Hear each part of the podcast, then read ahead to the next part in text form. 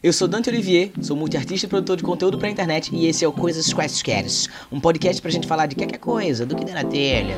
Aqui eu trarei histórias minhas e suas, conversas com pessoas massas sobre assuntos relevantes, na maioria das vezes, e o que mais for surgindo pelo caminho. Então, simbora.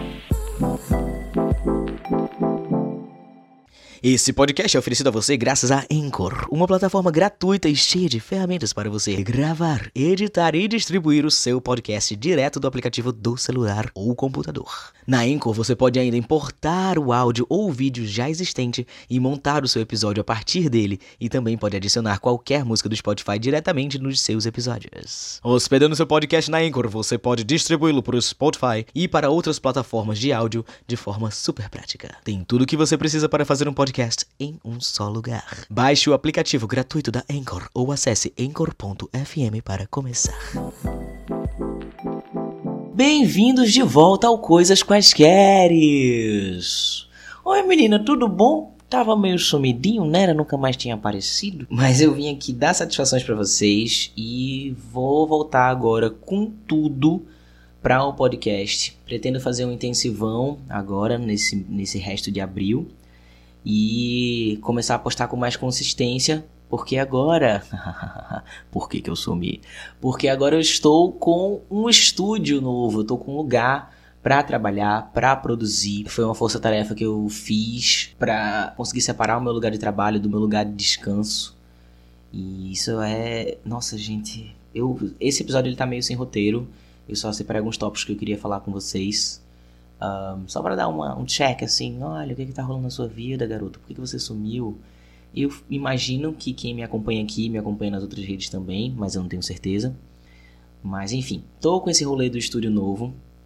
Eu vinha desde o começo, do fim do ano passado para o começo desse ano, me programando, começando a olhar espaços, afim pra caralho de ter um espaço para produzir conteúdo, para otimizar o meu trabalho e otimizar o trabalho da minha editora, que também é minha boizinha. Enfim, eu queria um lugar que eu conseguisse ter hora para começar a trabalhar, ter hora para parar de trabalhar. O meu quarto tava ficando uma grande confusão de objetos, de coisa para gravar publi, de coisa de estúdio, de softbox e tripé, e nem adiantava ficar desmontando e montando porque eu ia ter que fazer isso todo dia e enfim, o fluxo de trabalho não tava funcionando lá. Felizmente eu estou conseguindo viver de internet, me, me sustentar e conseguir arcar com esse espaço. E agora está tudo muito mais fluido. Foi incrível, assim, tipo... Depois que eu consegui achar a sala ideal, perfeita, na localização que mais ia funcionar para mim, é, com critérios de, tipo, eu queria uma janela bacana, que entrasse bastante luz natural, porque nos meus vídeos eu gosto de luz natural muito mais do que luz artificial. E aí quando eu achei a sala perfeita, massa. Foi um trampo do caralho, andando, procurando lugares. Achei a sala perfeita, fechei o espaço. E aí foi um mês para eu conseguir de fato sentir que eu comecei a trabalhar aqui. Senti não, tem um dia que foi o dia que foi o primeiro dia oficial do estúdio. E foi nossa, e corre no centro da cidade para comprar as coisas, pesquisar preço, coisa barata. E comprei mesa online, e a mesa não chega, atrasou.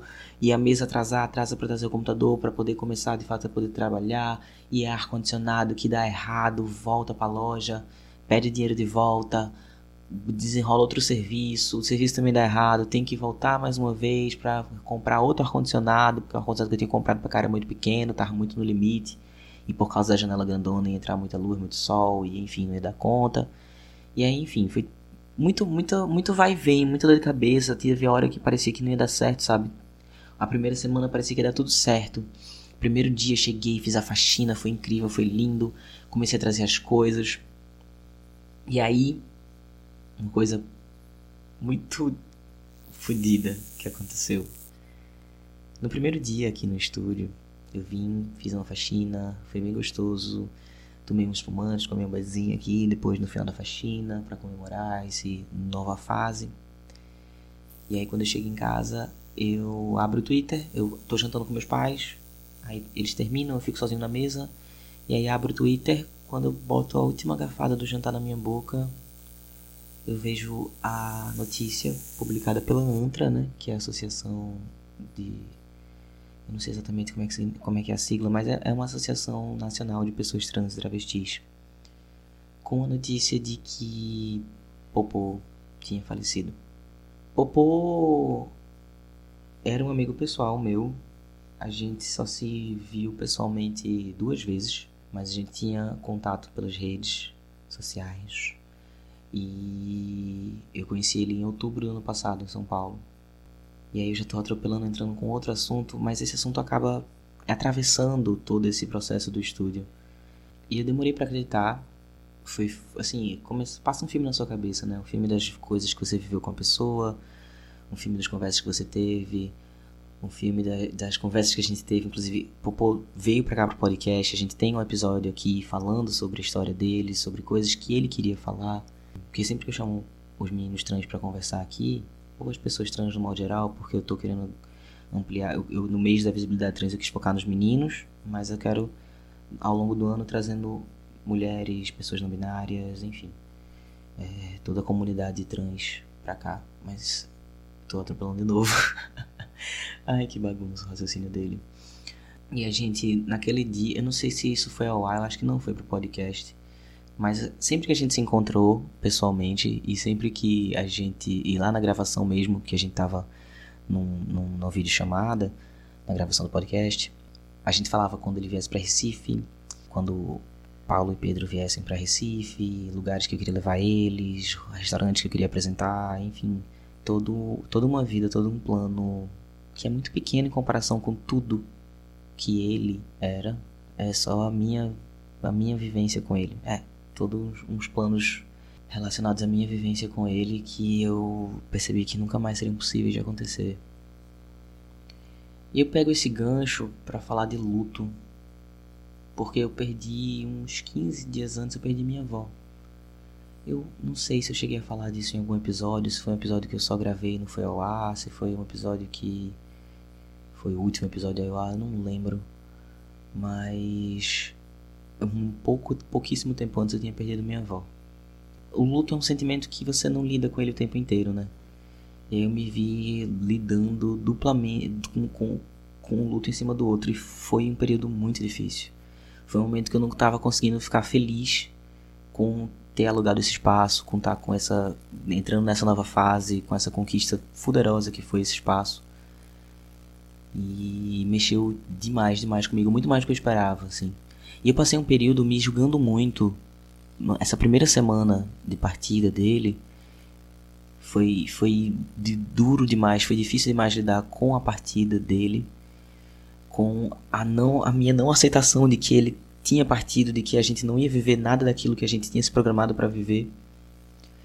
E eu me senti muito culpado também de eu estar. Tá, o peso do luto de Paulo para mim foi mais difícil de lidar do que o peso do luto da minha avó racionalmente eu pensava muito assim, tipo, a minha avó já era uma senhora idosa que estava há uns 5 anos lutando contra um câncer, deitada numa cama, e a gente viu ela partir aos poucos, a gente viu ela, a gente viu essa essa esse a gente viu isso e a gente se preparou psicologicamente, o nosso coração estava triste, mas preparado para a partida dela. E a, a questão de Paulo, não, eu não estava preparado, ninguém estava preparado.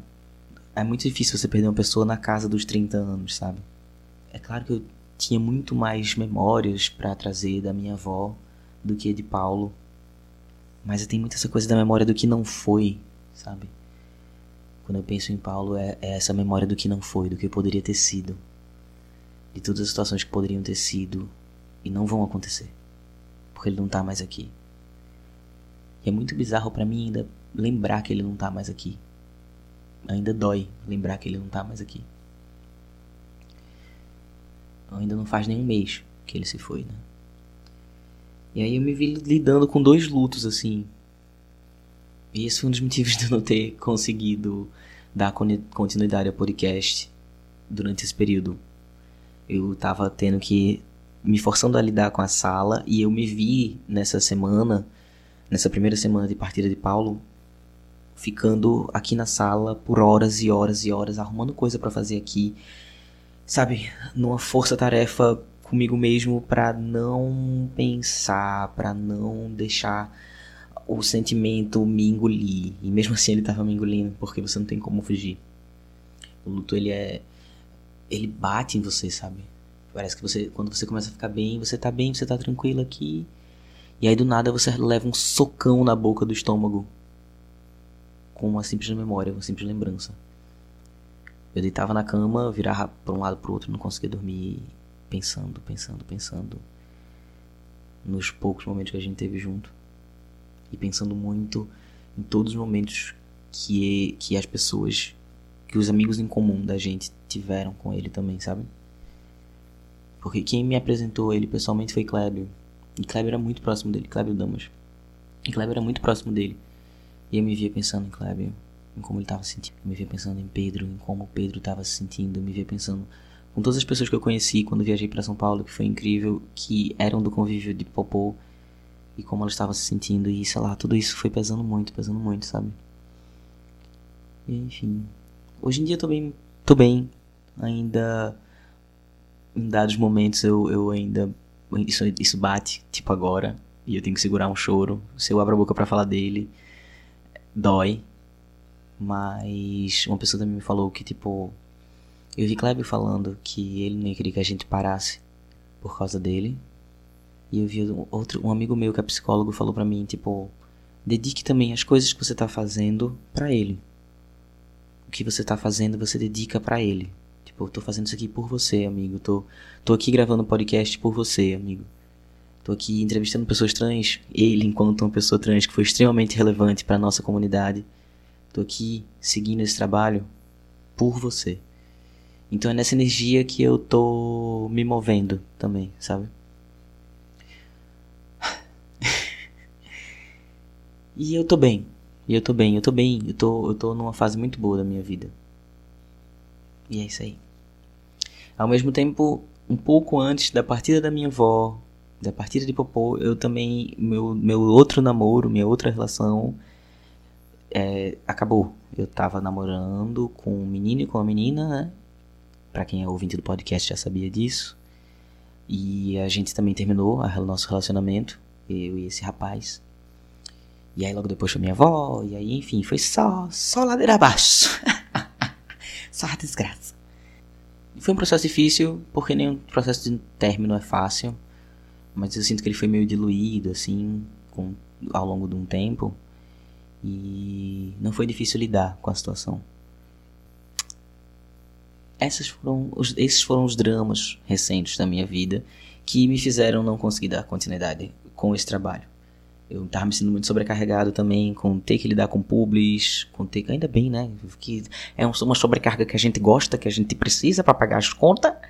Mas foi virando bola de neve. Eu também não tava conseguindo dar conta do meu próprio conteúdo de vídeo, que é a minha mídia principal.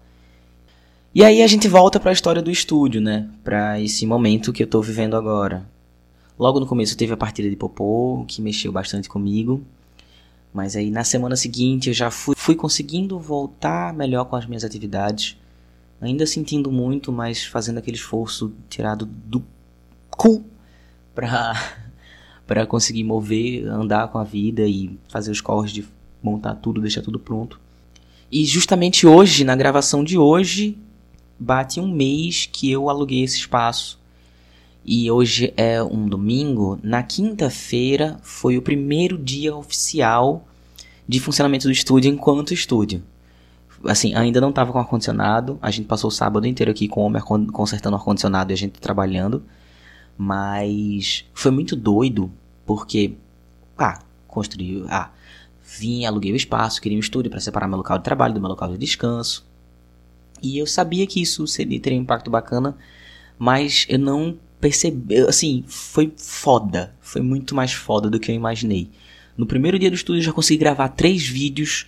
É, Vicky, que é a minha editora, que é a minha boizinha, já editou um vídeo, a gente já jogou nas redes, já ficou com material para mais três dias de vídeo. E aí e, e consegui organizar a agenda. Poderoso, lindo, delicioso. E eu ainda cheguei em casa e tipo, eu trouxe meu computador pra cá. E aí quando eu cheguei em casa e não tinha computador, fiquei tipo, eita, e agora? Que eu assisto minhas coisas no computador também. É meu coisa de entretenimento. Menina, não é que eu fui ler? Bicha, eu consegui ler. E assim, desde que eu entrei na universidade, em 2014, 2015, acho que foi em 2015 que eu entrei na faculdade pela primeira vez. Eu só lia coisas da faculdade. E aí quando eu saí da faculdade, eu não conseguia mais ler. Eu tenho livros pendentes, livros que eu quero muito ler. E eu só terminava meu trabalho, postava o vídeo do dia e eu deitava na cama e não tinha cabeça para ler. Eu não tinha saído em momento nenhum do meu quarto também nessa dinâmica. E aí, tipo, eu consegui. Caralho, eu cheguei em casa e eu consegui concretamente ler um livro, não li o livro inteiro, mas assim, consegui ler um capítulo e eu fiquei muito feliz. Eu fiz, é essa a rotina que eu quero. Quero conseguir acordar tranquilo, acordar de manhã, tomar meu café, ir pra academia, vir para o estúdio de nove até umas seis, sete, sei lá, a hora que precisar, trabalhar, voltar para casa, jantar, interagir com a minha família, que é outra coisa que essa dinâmica de trabalhar em casa também estava atrapalhando muito. E ler antes de dormir. Ah, acho que não vou nem não vou nem ver resolver essa questão de não ter uma televisão ou um computador no, né, no meu quarto para não, não atrapalhar esse fluxo, pelo menos nesse momento. Mas enfim, foi, foi um, um, negócio bacana assim para mim. Eu, esse episódio tá muito diário, tá muito Eu não sei nem se vocês estão interessados em saber nisso ou não, eu só tô falando aqui. Mas tá um rolê bem, bem pessoal, eu tô abrindo muito meu coração aqui com vocês que escutam esse podcast. E dando uma. Como é que é o nome? Como é que chama aquele negócio, menina? Satisfação para meu sumiço. Mas eu já tenho agora tudo mais encaminhado para saírem mais episódios e pra gente voltar a ter os conteúdos aqui. No geral, eu acho que era isso que eu tinha para falar hoje.